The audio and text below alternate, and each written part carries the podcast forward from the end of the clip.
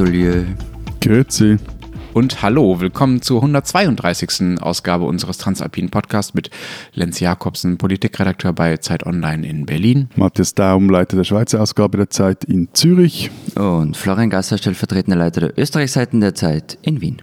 Wir haben uns heute nach Matthias Rückkehr zwei Themen überlegt. Zum einen müssen wir tatsächlich reden über das neue Wüten von Corona in unseren Ländern. Da sind die Zahlen ja gerade so explodiert und wir wollen darüber reden, welche Regeln äh, da jetzt gelten, mit welchen Regeln wir in den Herbst gehen. Da gibt es große Unterschiede.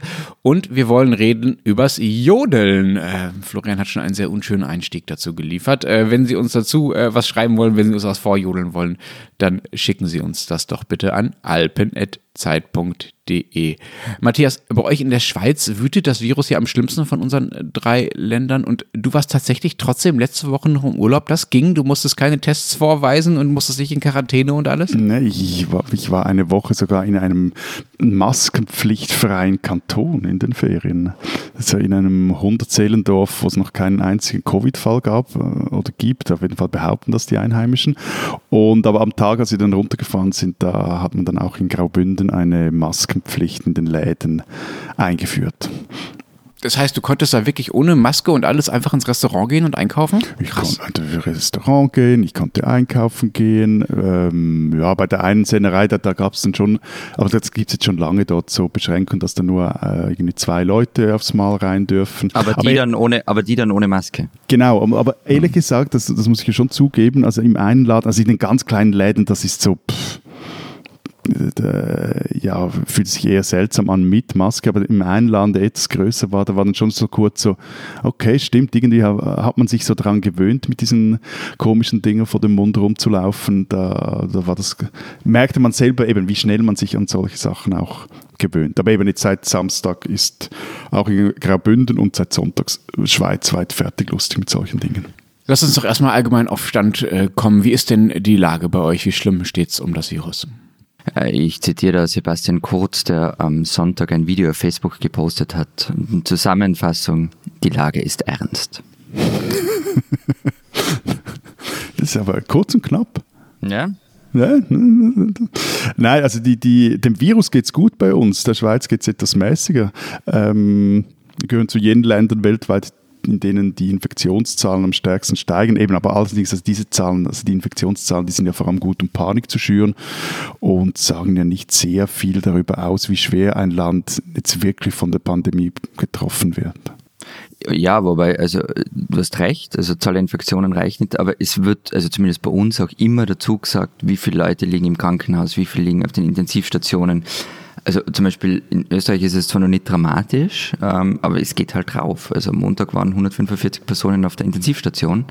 Vor einer Woche waren es noch keine 100 und wir sind halt doch erst am Beginn vom Winter. Also äh, ja, also das zu sagen, also die Hospitalisierung, die nehmen auch in der Schweiz recht zügig zu.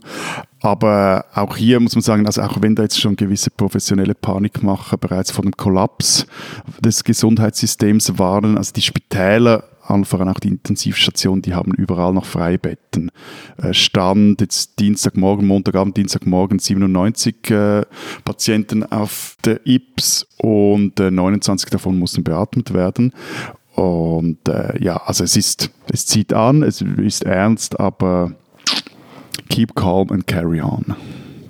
Lass uns doch bitte trotzdem einmal die zentralen Kennzahlen nennen, äh, die äh, ja auch dafür gelten, äh, was die Politik so beschließt, zumindest in Deutschland, also woran sich die Politik so orientiert. Das sind bei uns nämlich die Neuinfektionen in sieben Tagen pro 100.000 Einwohner. Klingt kompliziert, ist aber wohl ein relativ gutes Mittel, um die, das Ansteigen der, der, der Infektionen zu messen.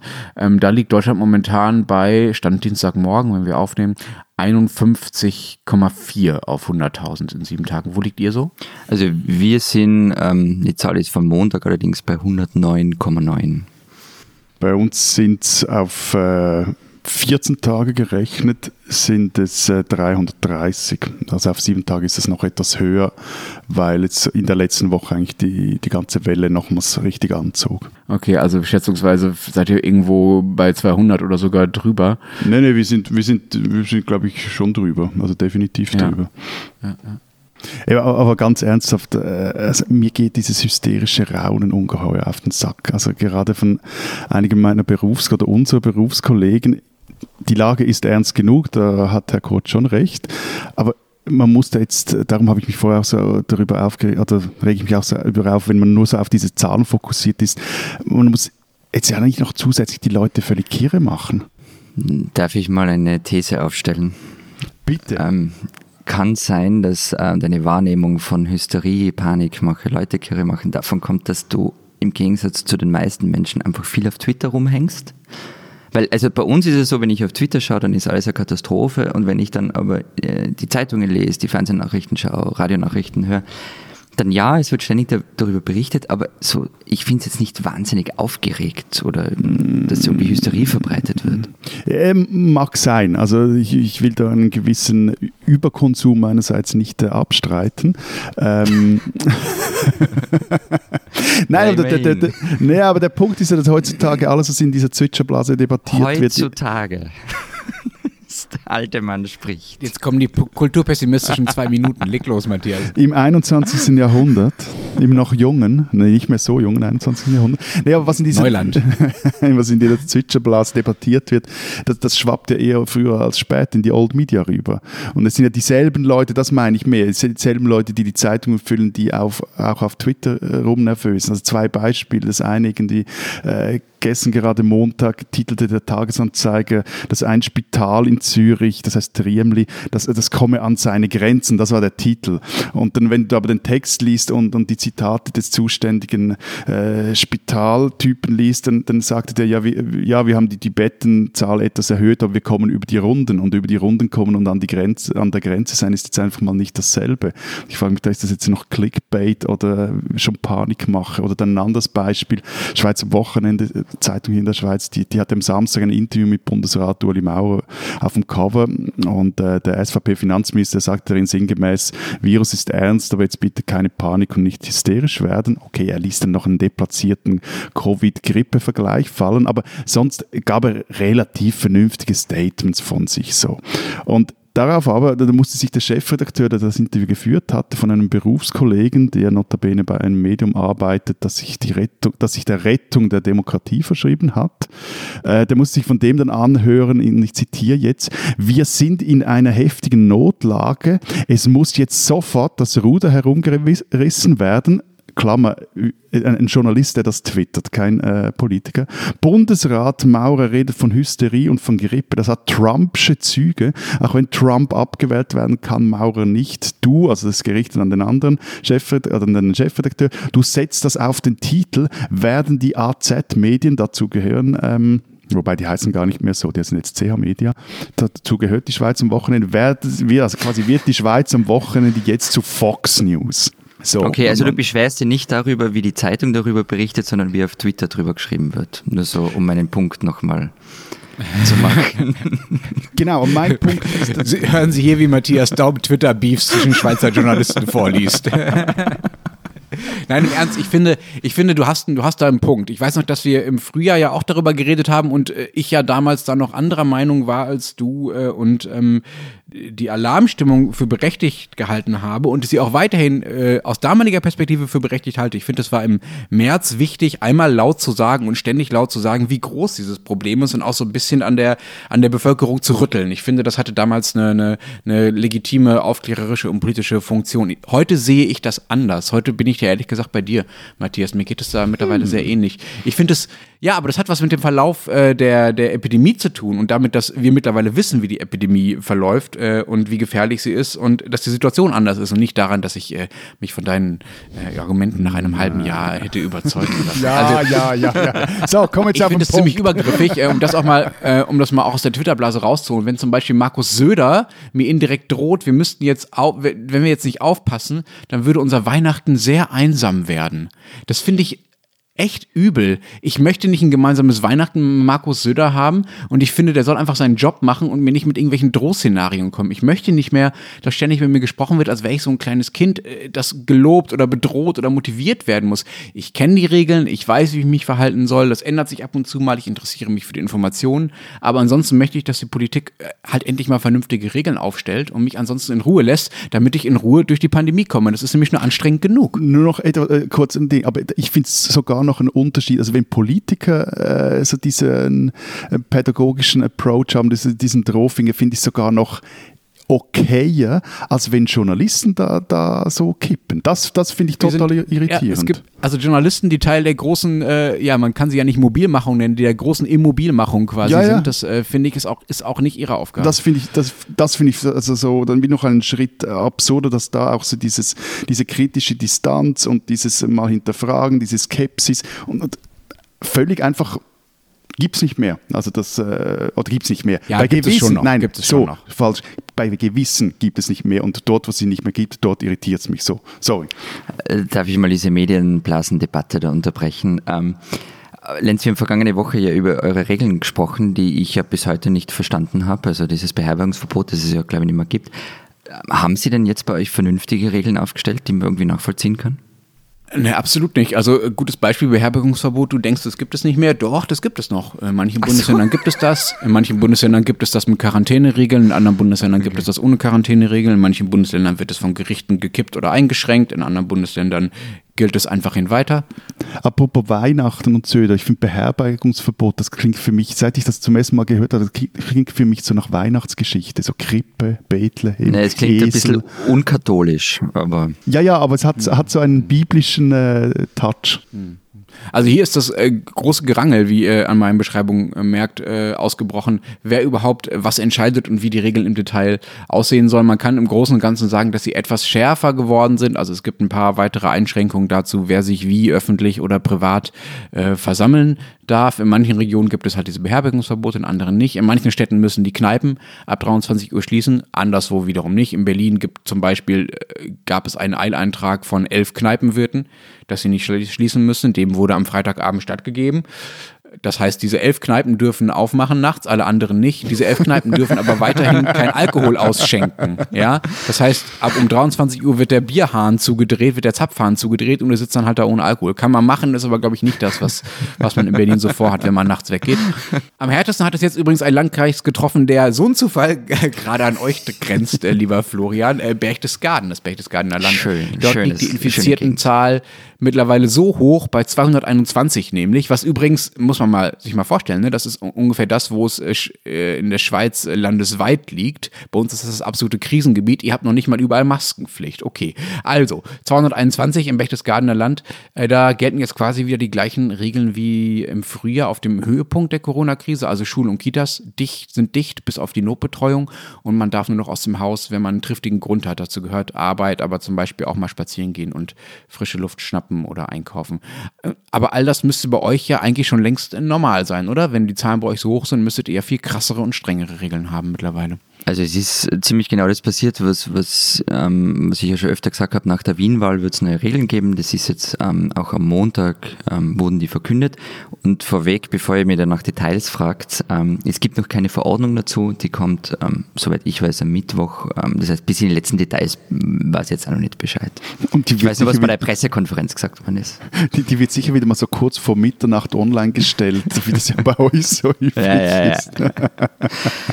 naja, was was, so wie es bei uns üblich ist, war, dass es war diese Pressekonferenz am Montag, ich habe mir die angeschaut und so im Eismoment hat sich halt wieder keiner auskannt. Ein Beispiel, es wurde halt verkündet, im privaten Bereich dürfen sich sechs Personen indoor treffen, im freien zwölf. Bei Veranstaltungen, bei denen die Zahl ähm, der Teilnehmer drüber liegt, heißt Mas Maskenpflicht, also draußen mit drinnen. Und jetzt war natürlich eine der ersten Nachfragen, weil es einfach nicht dazu gesagt worden ist, gilt es auch für die eigene Wohnung. Also nicht mehr als sechs Leute in der eigenen Wohnung. Die Antwort von Sebastian Kurz, nein, also man soll sich zwar dran halten, aber die Polizei kann und darf das nicht kontrollieren und strafen, wobei halt die meisten Infektionen im privaten Bereich passieren. Und statt der Maske darf man aber auch eines dieser lächerlichen Gesichtsvisiere bei euch tragen oder dieses Plastik. Ja, darf Ding, man das bei euch nicht, so oder? Also gilt das bei euch nicht als Maske? Das gibt bei uns nicht, nee. Okay, ja, das ist bei uns noch erlaubt. Das überraschenderweise eigentlich, weil die ja äh, an sich irgendwie nichts bringen sollen. Angeblich wartet man dann noch eine Studie ab. Ich gehe mal davon aus, dass das Zeug wegkommt. Und gibt es eine Sperrstunde bei euch? Darf man bei euch nachts noch in die Kneipen? Nö, da sind wir jetzt beim Föderalismus angelangt. Ähm, äh, da hat man sich offenbar mit den Ländern nicht geeinigt. Es gibt in manchen Bundesländern eine Sperrstunde auf 22 Uhr, in anderen nicht. Ja, auch so ein Fleckenteppich. Dafür hat ja der Chef des österreichischen Roten Kreuzes einen äh, ziemlich tollen äh, Vorschlag gemacht, um den äh, Wintertourismus zu retten, natürlich. Ja, ja, das war bitter. Also ist, man muss ein paar Sachen machen. Also erstens, es war kein richtiger Vorschlag, sondern es war so ein internes Papier aus dem Krisenstab, das halt rausgespielt worden ist.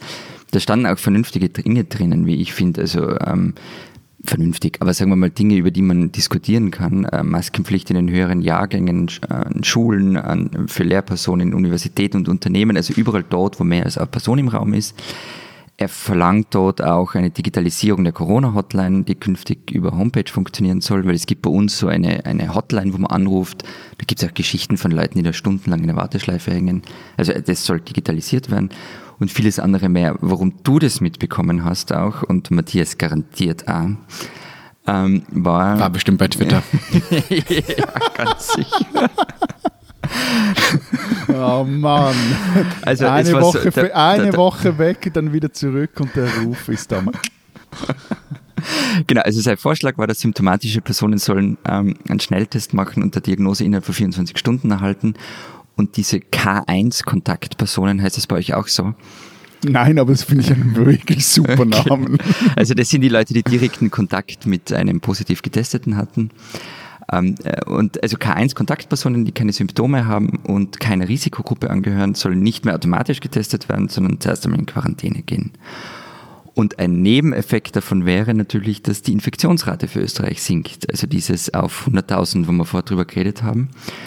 Und du meinst, weil die sozusagen krank sind, ohne dass sie positiv getestet genau. werden und deshalb nicht in die Statistik Sie sind ja nicht krank, sie sind infiziert. Also das. Ähm, ja, Entschuldigung. Genau. Und ähm, das hätte halt den Nebeneffekt, ähm, dass es für den Wintertourismus super wäre, weil man halt von diesen vermaledeiten Risikolisten etwa in Deutschland verschwinden würde.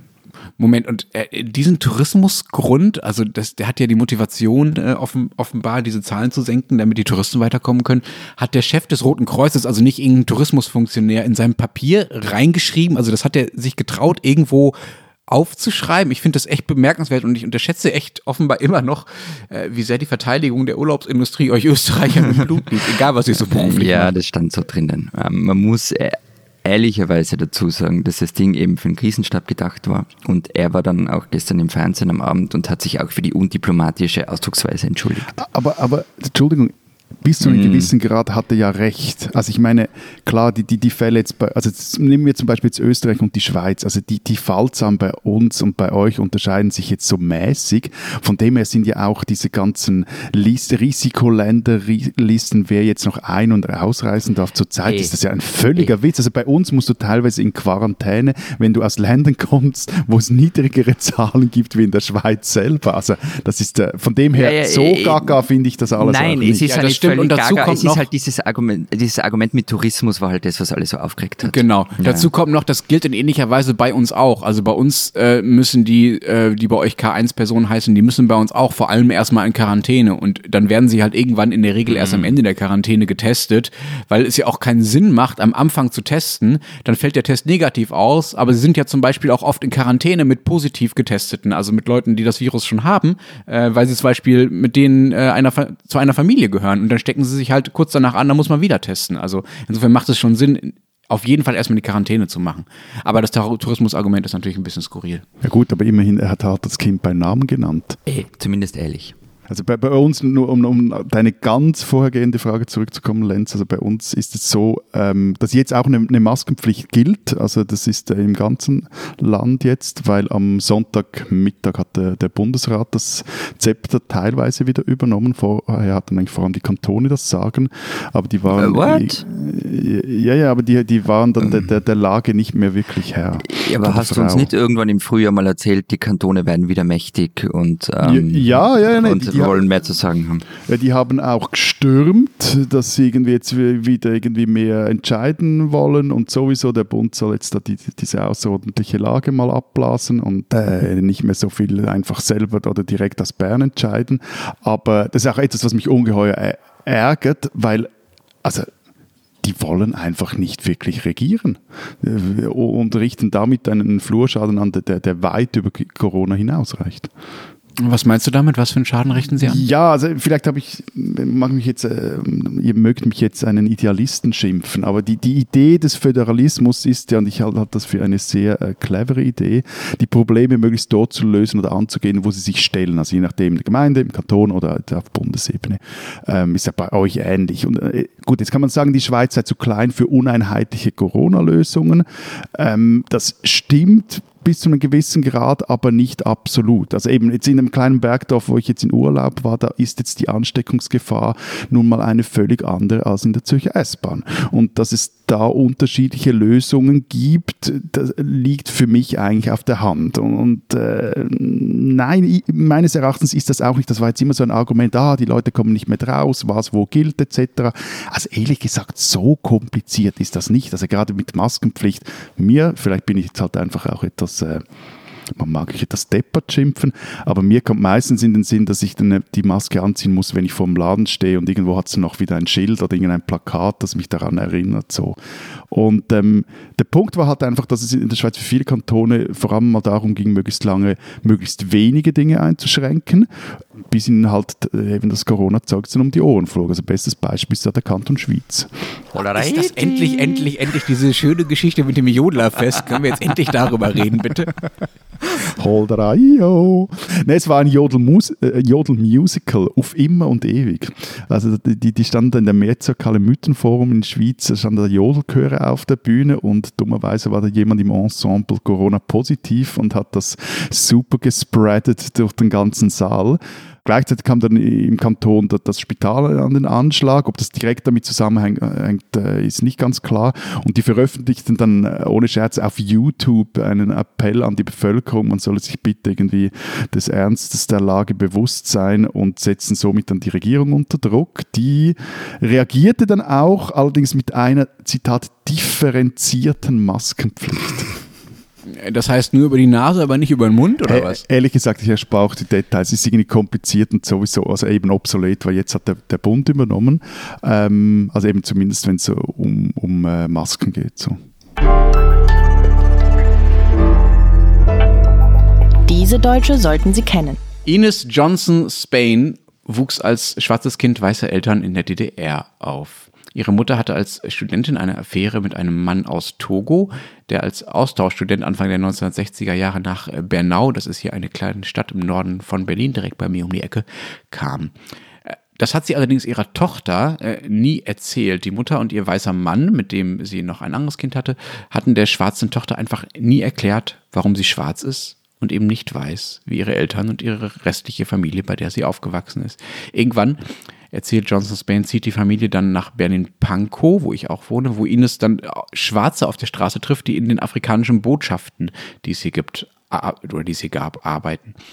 Und wie diese sie fragen, woher sie käme und das Kind die Frage nicht kapiert und deshalb irgendwann die Straßenseite wechselt, um dem Stress des Unverstandenseins aus dem Weg zu gehen, obwohl das Mädchen spürt, dass äh, diese Menschen etwas wissen könnten, das ihr eigentlich sehr helfen würde. All das erzählt Ines Johnson Spain in ihrem Dokumentarfilm Becoming Black, der gerade in der CDF-Mediathek zu sehen ist. Die Kamera begleitet sie nicht nur zu ihrem Verwandten nach Benin, sondern auch zu ihrem Stiefvater, ihrem weißen Deutschen, mit dem sie darüber redet, wie es war, als Außenseiterin in der Familie und als Außenseiterin in der Gesellschaft aufzuwachsen. Der Stiefvater ist dabei oft so sprachlos, dass Matthias Dell, der den Film für uns äh, gesehen und äh, rezensiert hat, dazu schreibt, es mangelt auch an einer Sprache, um das zu beschreiben, was keiner aussprechen kann. Zum Tuscheln und Tratschen haben die Leute Worte der Abwertung, rassistische Begriffe, die sie gelernt haben und mit denen Ausschluss betrieben werden kann hinter dem Rücken. Aber es fehlt an einer Sprache der Gefühle. Also das sage ich jetzt wieder quasi in einer Sprache, die dem Rassismus was entgegensetzen kann. Zum Beispiel zwischen dem Stiefvater und seiner Stieftochter. Ines Johnson Spain, eine Deutsche, die man kennen sollte, und Becoming Black, ein Film, den man sehen sollte und noch bis nächstes Frühjahr sehen kann in der ZDF-Mediathek.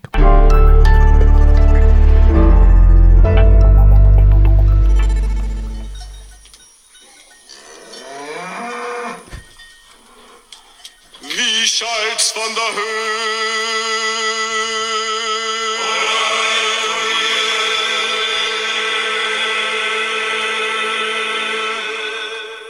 Ich hätte es ja besser gefunden, Ja, was hättest du besser gefunden? Ich hätte es ja besser gefunden, wenn du einfach reingejodelt hättest, Florian. Aber nein, du kannst, du kannst das Jodeln nur aus der Konserve reinspielen. Aber gut, Matthias, du hast ja vorhin schon vom Corona-Jodel-Cluster bei euch in der Schweiz erzählt. Wir biegen jetzt ja sozusagen in die andere Richtung ab und reden nicht über Corona, sondern reden übers Jodeln. Haben wir eigentlich, Lenz, hast du irgendeinen Bezug zum Jodeln oder reden wir jetzt mal über das Thema, das dir am weitesten entfernt ist von allen, über die wir jemals gesprochen haben? Es gibt bestimmt noch absurdere Absonderlichkeiten in euren Ländern, mit denen ich nichts zu tun habe, von denen ich noch nie gehört habe. Aber das Jodeln ist tatsächlich schon ziemlich weit oben auf der Liste.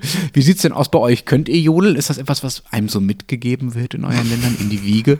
Du warst doch gerade in den Bergen, Matthias. Hast du dich ein bisschen frei gejodelt? Ich könnte dir viel über die neuesten New Holland Traktoren erzählen, aber nein, Jodeln habe ich dort niemanden gehört. Da musst, du- und sowieso, du musst, bei diesem Thema musst du den Tiroler fragen, das ist sein Bericht. Ah, ich kann es nur auch nicht. Also wirklich überhaupt nicht.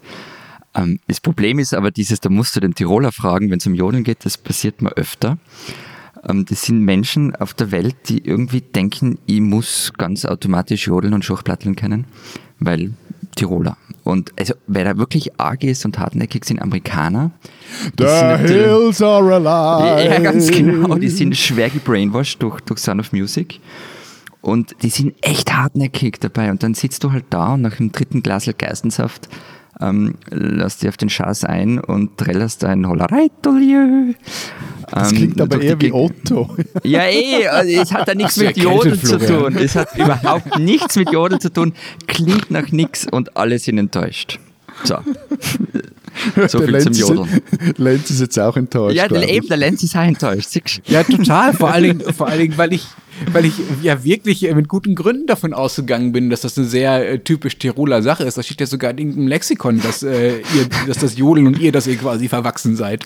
Ja, das stimmt. Also ob es stimmt, weiß ich nicht. Ähm, es, es wird immer erzählt. Also ich habe es auch vor der Sendung noch kurz gegoogelt in der 5-Minuten-Recherche für diese Folge, weil ich einmal wieder davon gehört habe. Angeblich ist es so, dass im Duden oder in irgendeinem anderen Lexikon um 1900 rum neben Tiroler stand ein kleinwüchsiges, hinterlistiges Bikevolk in Lederhosen, das sich jodelnd verständigt. Eventuell nur Legende, aber ich will es glauben, weil es ist super. Ja, also vier, vier, vier von zwei Charaktermerkmalen.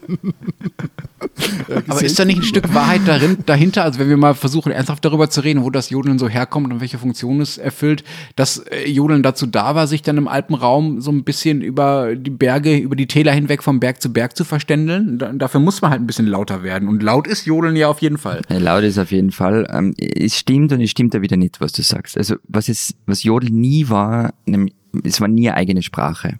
Also du hast irgendwie nicht jodelnd am anderen, zum anderen Berghang rübergerufen, du Servus, wie geht's da? Und der andere jodelt zurück, ja, ganz gut, die Hüfte tut mir weh, die Kuh ist ein bisschen ist abgehauen, ich habe sie noch nicht gefunden. Also das war's nicht. es, war halt mehr so, so ähm, ein Forum, um, um auf die eigene Anwesenheit aufmerksam zu machen. So aller Hochts zu, ich bin jetzt da. Ja, das ist auch das, was ich äh, in meiner 5-Minuten-Recherche äh, rausgefunden habe, dass äh, Jodeln äh, unter anderem dazu gedient hat, zum Beispiel mit Rufen das Vieh zusammenzutreiben Ja, genau. oder sich beim Holzfällen im Wald zu verständigen, damit der Angel nicht vom runter vom umfallenden Baum erschlagen wird. Äh, da muss es halt schnell und laut gehen. Also eher so eine Art Arbeitskommando eigentlich und nichts Romantisches. Wobei ich ja den, diesen Des Definitionsteil von Jobel am meisten mag, den ich im historischen Lexikon der Schweiz gefunden habe.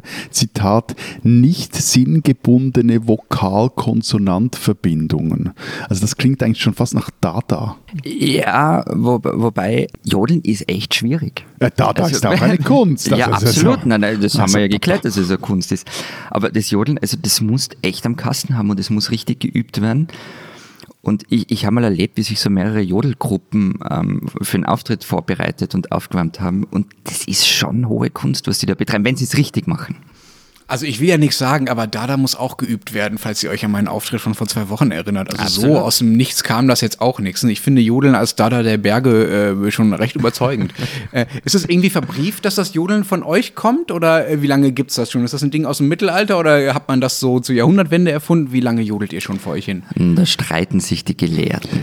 Ja, wobei leider steht ja auch bei uns im äh, vorhin erwähnten historischen Lexikon, dass um 1796 der deutsche Schauspieler und Sänger Emanuel Schikaneda als einer der ersten das Wort Jodeln im Zusammenhang mit, und jetzt wird es wirklich hart für uns, mit herumziehenden, singenden Tirolern erwähnt yes. Es ist, es ist übrigens gerade ein neues Buch über das Jodeln erschienen. Ähm, da habe ich ein bisschen mein Wissen außergefladert. Ähm, das heißt Tirolerei in der Schweiz, Tirolerei mit Y geschrieben. Und da steht zum Beispiel drinnen, dass ein Musikwissenschaftler namens Max-Peter Baumann in den 70er Jahren mehrere Hypothesen publiziert hat. Und also woher es kommt. Und er argumentierte dann irgendwie für eine zweigeteilte Wurzel mit unterschiedlicher Funktion. Das klingt irgendwie mathematisch. und demnach wuchs halt das Jodeln, Jodeln sowohl aus der Verbindung eines vokalen emotionalen Ausdrucks als auch aus einer für Bikegebiete typischen Rufkommunikation.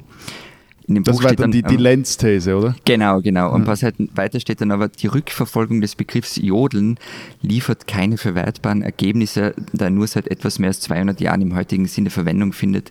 Bis zum Ende des 18. Jahrhunderts bezeichnen die Bevölkerung Österreichs und der Schweiz mit den Begriffen Jodel und Jodeln völlig unterschiedliche Dinge und Aktivitäten. So. Vom, vom, vom, unvermeidlichen Mark Twain wird das Spruch überliefert. Es geht ein bisschen zu weit mit dieser Jodelei in den Alpen. Ich, ich, ich wollte mir den Spruch eigentlich für den Ausstieg aufkalten, du Sack, du. Jetzt hast du mir geklaut. Aber hat er, ist es irgendwie verbrieft? War er da gerade in der Schweiz, wie sie ihn zugejodelt haben, oder war er bei uns? Wo ich habe ihn dort aufgeschnappt, wo es um eine Wanderung auf der Rigi geht, wobei man sagen muss, also es gibt für alles und jeden und für überall ein Mark Twain-Zitat. Stimmt, und sie sind alle super. Jetzt äh, ist wieder was ganz Interessantes passiert. Wir wollen über das Jodeln reden und reden nur historisch über das Jodeln, ne? wie das so entstanden ist und wo das Wort so herkommt und wie das so vor 300 Jahren waren und so. Es wird noch schlimmer. Es es, wird ja, noch ja, schlimmer. wir haben noch mehr am Oh Gott, ihr habt noch mehr auf, auf Lager. Na dann, na dann äh, legt mal los. Ich hoffe, es lohnt sich. Naja, ich kann dir zum Beispiel erzählen, warum das Tiroler Jodeln so bekannt wurde. Magst du hören? Also ich bin gespannt. Na gut.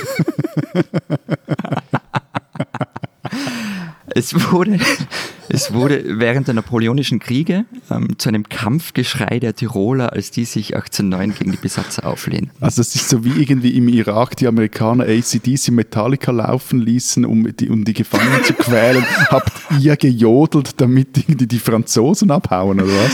Ja, also das muss ziemlich furchterregend gewesen sein. Es waren nicht die Franzosen, es waren die Bayern und die Bayern waren ja mit Napoleon verbündet, damit unser Feind. Und ein bayerischer Infanterist hat in sein Tagebuch geschrieben, jetzt muss nämlich echt furchterregend gewesen sein, und der hat eben in sein Tagebuch reingeschrieben, ich war damals auch noch ein junger Brausekopf. Wenn ganz Tirol einen Hals gehabt hätte, ich würde ihn mit meinem Säbel abgehauen haben. Denn das Spotten und verfluchte Jodeln brachte manchen in die Hitze. Und aber, aber sorry, wie kam es dann, dass am Schluss äh, es ja doch auch Deutsche waren, die äh, übers Jodeln schrieben und vom Jodeln fasziniert waren? Ja, genau. Also dieser, das ist ja dieser sogenannte Befreiungskampf der Tiroler. Da haben wir schon einmal drüber gesprochen. Ich glaube, wie wir über Südtirol geredet haben. Ähm, und der hat im deutschen Sprachraum recht viele Fans gehabt. Also zum Beispiel haben Studenten in Jena, warum auch immer in Jena, 1813 gejodelt um ihre Sympathien für die Tiroler auszudrücken. Du ähm, mussten sie aber ziemlich laut jodeln. Ja, ja, ja. naja, sie, sie, sie, haben vor allem ins Nichts gejodelt, weil das dem Aufstand war schon vorbei. Andreas Hofer, der Tiroler Anführer, war schon tot, aber populär war das alles halt trotzdem noch. Und das Jodeln hat halt so einen Regionalbezug äh, zu Tirol bekommen und an allen Ecken und Enden wurde rumgejodelt. Und dieser ständige Bezug auf Tirol beim Jodeln, das hat übrigens jemandem gar nicht geschmeckt nämlich die, die, den Schweizern. ja gut, diese Tirolerei, die war auch ein musikalischer Neophyt. Ein was? Ein Unkraut, sagt er. Echt. Ist ja wichtig. Aber eben, also die haben sich, die, die, naja, eh, Matthias ist ein Wichtigtour, stimmt schon.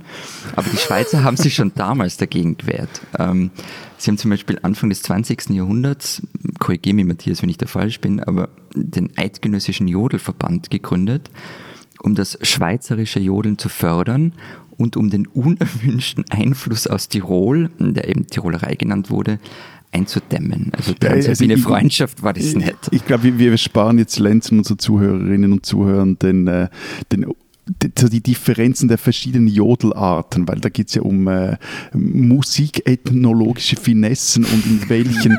Differenzen bitte nur, wenn ihr sie präsentieren könnt, also vor Jodeln. Die Theorie äh, kann mir bitte gestohlen bleiben. Lass uns doch lieber nochmal darüber reden, welche Funktion das Jodeln dann äh, später noch erfüllt hat. Es gab ja auch eine quasi äh, transatlantische Variante davon. Dazu ist jetzt gerade ein Buch rausgekommen, von einem Deutschen übrigens. Äh, Jodelmania von den Alpen nach Amerika und darüber hinaus. Was hat das Jodeln jetzt mit Amerika zu tun? Abgesehen davon, dass Florian, wenn er betrunken ist, Amerikanern vorjodelt. also eben gejodelt, also unart, Zitat, unartikuliertes Singen aus der Gurgel praktiziert man nämlich äh, auch an, äh, wie du richtig gesagt hast, an so unalpenländischen Orten wie am Polarkreis in Kamerun oder in Georgien oder eben in den USA. Und, äh, Als so eine Art Heimwehgesang, wenn ich es richtig verstanden habe, von den Tirolern, die sich dann zurück nach den Bergen gesehnt haben oder so. Kommt das hin, Florian? Ähm, du meinst The Reiner Family aus dem Zillachtal. Yeah. Aufdang. Das waren die ersten internationalen Musikstars. Ähm, so, okay, ein bisschen übertrieben vielleicht, aber ich behaupte es jetzt mal aus dem deutschsprachigen Raum. Und die haben sogar vom russischen Zar gesungen. Und es ist übrigens noch viel mehr als transatlantisch, das Jodeln. Einer der besten Jodler überhaupt kommt aus Japan, der Keo Ishii. Habe jetzt sicher falsch aber ausgesprochen, wird, aber. Aber wird, äh, um jetzt mal endlich in der Gegenwart anzukommen, in den letzten Minuten unserer Sendung, äh, wird in Österreich das Jodeln noch so ernst genommen äh, wie in der Schweiz? Dort scheint es noch eine große Rolle zu spielen. Wie ist das bei euch? Also nur weil sich unsere Jodler anständig in Vereinen und Verbänden organisieren, darüber macht man sich nicht lustig. Das ist, äh ja, ihr habt doch das Land irgendwie aufgeteilt, oder? Zwischen Jodelverbänden. Ja, äh, einfach reg regionale Jodelverbände. Aber die gibt es bei all diesen Dingen. Die gibt es zum Beispiel auch beim Schwingen. Also so dieses. Äh, was lachst du jetzt? Das Na, ist alles so. Gut, alles gut. Nein, und, und das, also das hat halt auch sehr viel mit der Nationalstadtwerdung. Das ist alles so ausgehendes 19. Jahrhundert. Ähm, das dann noch bis heute weiterlebt. Moment mal, die Schweiz hat ihre politische Einheit den Jodelvereinen zu verdanken? das ist jetzt sehr zugespitzt, aber es kommt so in die, in die es geht in die richtige Richtung, ich sag's mal so. Ich, ich finde, da solltest man einen Text drüber schreiben. Also ich, ich weiß von äh, flächendeckenden Jodelverbänden, also die sich das Land irgendwie aufteilt hatten, für Österreich nichts. Ähm, aber es gibt halt schon noch viele Gruppen, die es machen. Es gibt die ähm, verstümperte Variante des Jodelns, die halt im volkstümlichen Schlager gesungen wird. Aber es gibt schon auch noch das, ich nenne es jetzt mal das gute Jodeln. Und es gibt es übrigens selbst in Wien. Ähm, äh, und mir kommt so gefühlt vor, dass es in Wien fast noch mehr gepflegt wird wie in anderen Landesteilen. Also gerade diese heurigen Gesänge und so. Das überrascht mich jetzt. Was hat Wien mit dem Jodel zu tun und wie genau sieht das auch vor allem aus? Also wird in den Kneipen gejodelt? Gibt es Jodelvereine, Jodelfreizeiten? Was heißt ja, das? Ja, also es ist halt so im so heurigen Geschichte, bei dem gehört ein bisschen zu den, nicht zu den Stanzeln dazu, aber wird halt in diesem Umfeld Was? oft gemacht. Da reden wir nochmal gesondert drüber. Ähm, was halt bei den Wienern aber ist, die brauchen immer was Eigenes, deshalb heißt es dann nicht Jodeln, sondern Dudeln. Und ähm, jetzt möchte ich noch einen Skandal aufdecken. Ähm, diese Dudlerei ist Teil des immateriellen Kulturerbes Österreichs, also diese UNESCO-Liste, über die wir uns schon mal lustig gemacht haben. Das Jodeln, also das Tiroler Jodeln und das andere Jodeln steht nicht drauf und ich finde das eine Sauerei.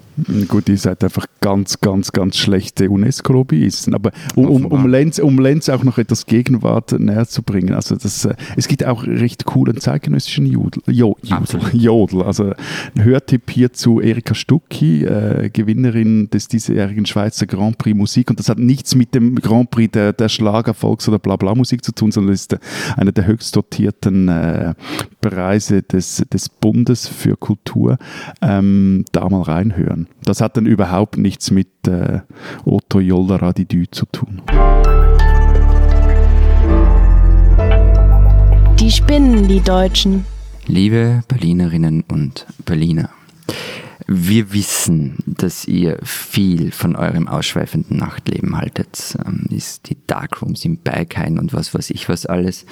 Und wir verstehen auch, dass ihr das in Corona-Zeiten irgendwie ersetzen wollt. Es gibt das eine Sache, also irgendwann geht es halt zu weit. Es ist nämlich folgendes passiert. Der deutsche Zoll hat ein Paket beschlagnahmt, das aus den USA auf dem Weg nach Berlin war. Darin war eine Atemschutzmaske. Bisschen grob, bisschen groß, mit dicken Haken dran, vor allem aber aus echtem Krokodilleder. Das ist natürlich verboten, weil Krokodile völlig zu Recht unter Artenschutz stehen. Und abgesehen vom Tierschutz frage ich mich jetzt auch, was wolltet ihr damit? Also gibt es in Berlin wirklich einen Ort, wo man sich so ein Stück Tierleder vors Gesicht knallt, damit irgendwie als modisch, hip und was weiß ich was gilt? Und wer, wer hätte diese Maske getragen? Wie und was hätte sie genützt? Also ich habe so viele Fragen. Ich meine, Krokodilleder, ich nehme mal nicht an, dass das atmungsaktiv ist. Kurzum, lieber Berliner, der das bestellt hat, du spinnst.